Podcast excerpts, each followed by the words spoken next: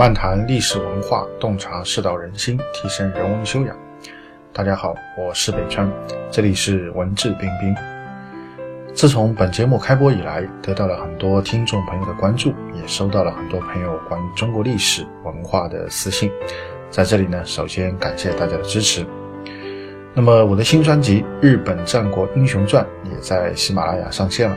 在日本战国英雄传这个专辑中，我会和大家来分享日本这个我们最熟悉也是最陌生的邻国，它的曲折复杂，也充满了诸多借鉴和思考意义的一段风云历史。大家呢可以从我的主页进入啊，就可以收听。谢谢大家。本期的背景音乐是古琴曲《离骚》，其为晚唐名士陈康士根据屈原同名抒情长诗《离骚》而作。原曲呢为九段，后人衍生为十八段。此曲抒发了伟大的爱国诗人屈原惨遭奸残后的忧郁和苦闷，以及思乡爱国的崇高感情，悲愁交加，层层曲折。好，下面我们就开始今天的节目。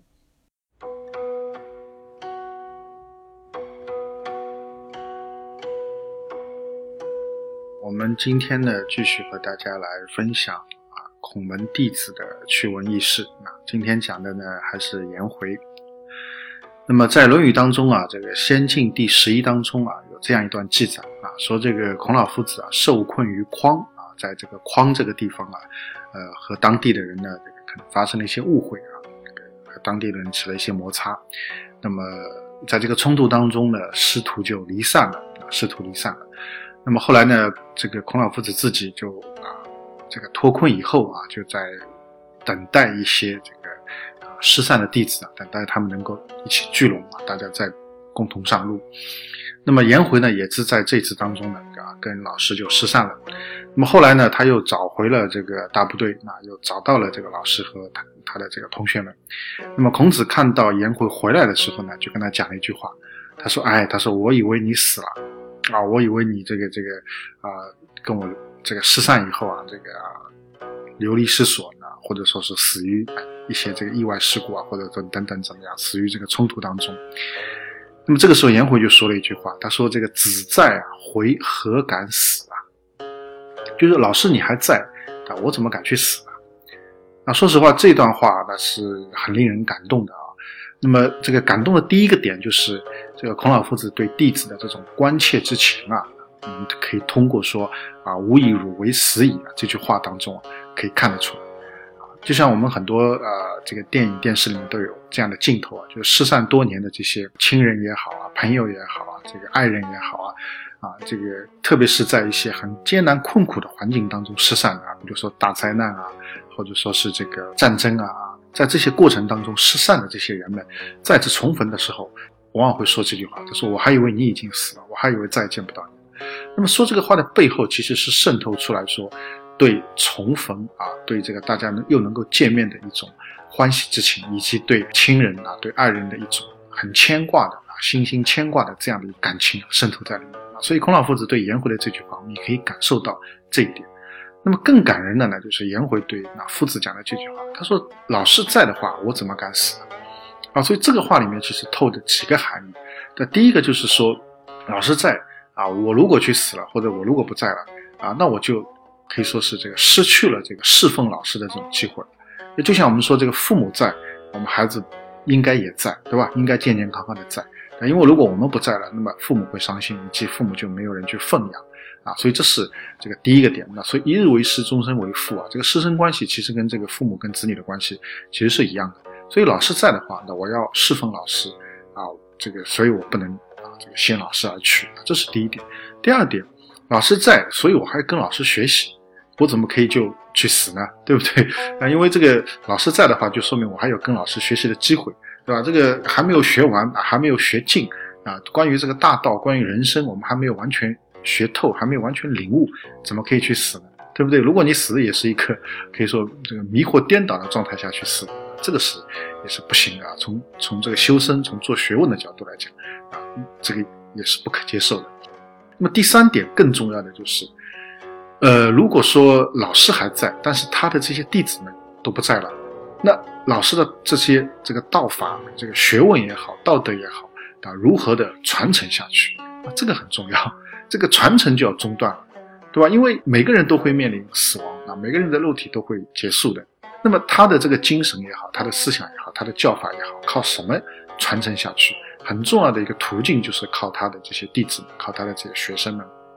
所以他的学生必须在他去世以后啊，来接过他这个传播思想的这个接力棒，来继续做这个事情。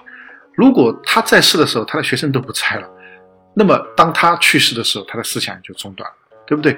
就好像一个家族里面啊，这个年轻的人都先去世了，那老年人又没有能力啊，重新再生儿育女的话，那么这个家族就要灭亡啊。就要断子绝孙了，对不对？所以第三句话，它其实代表的什么？代表的就是说，我要传承老师的教法，我要把这样的一种道统啊，不断的延续下去，传承下去，啊，这个智慧的这个这个传承啊，能够延续下去。所以呢，我不敢去死啊，所以老师还在，我就不能去死啊。那么老师如果将来不在了，我还要把老师的这个思想传播出去啊，然后这个任务完成以后，那我才可以安心的离开。颜回他背后的意思啊，应该是这个。所以从颜回的这个回答当中，我们可以看得出是什么啊？他的这个生命啊，他的这个活啊，啊，都已经不是为自己在活，可以说他是这个为老师活啊，这个为了更多的人而活，而不是为了他自己。那么换句话说啊，他其实为自己考虑的是非常少啊，私心啊是非常薄弱的啊。那么私心越薄弱，那他的这个内心当中的快乐程度就会越高。上次我们也讲过了，这个颜回很快乐，对吧？那颜回为什么很快乐啊？很多人说啊，他这个修身功夫很好啊，道德很高尚啊。但是道德高尚一定能够跟快乐挂起钩来吗？也不见得。好像很多人道德也很高尚，但是他好像很苦闷啊。这个是为什么呢？啊，其实我觉得这个快跟快乐挂钩的，其实倒还不见得是外在的这些道德，而是内在的私心的大小程度。因为外在道德也有可能你是强行装出来的。但是呢，内心当中的这个私心的强弱却是不可啊，这个去掩饰的，这个是很真实的，对吧？你有可能内心私心还很强大，但你强迫自己外在表现的，这个道德很高尚，这个是有可能，但是你不见得快乐。但是如果你真正内心当中啊，私欲很淡薄，对自己考虑的很少，那么你的快乐就会增加很多啊，你的你的烦恼和痛苦就会比较小啊。所以颜回问他为什么可以说啊，在各种环境下都都生活的很这个。可以说很愉悦啊！我觉得很重要的一点在于他私心比较薄。他私心很薄弱的一个很重要的一个点，从哪里看出来？就从“子在回何敢死”从这六个字可以看得出来啊！他的生命，他的这个活啊，其实是完全为了他人的，或者说很大程度上是为了他人，不是为了他自己啊！他要这个侍奉老师，他要这个接受老师的教法，他要传承老师的教法，所以他要保留自己的生命。啊，他得好好的活着，啊，所以从这个当中我们可以看得出他的一种这个私心的薄弱，他的一种责任心，啊，那么正因为他的这种私私欲的比较淡薄，他的这份责任啊，所以导致了他内心当中会有更多的这个快乐。会更多快乐。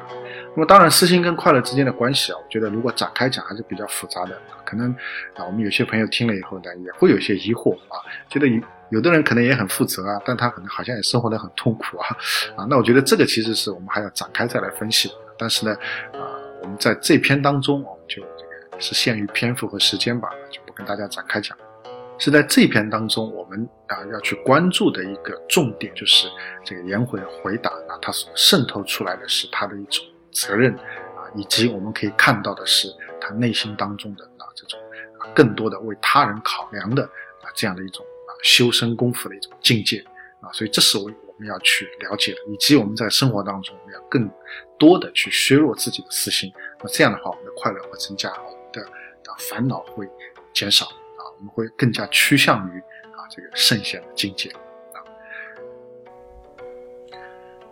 好，今天的节目就到这边，更多的信息欢迎大家关注我的微信公众号“北川黯然日章”，在微信公众号首页搜索“北川”即可关注，谢谢。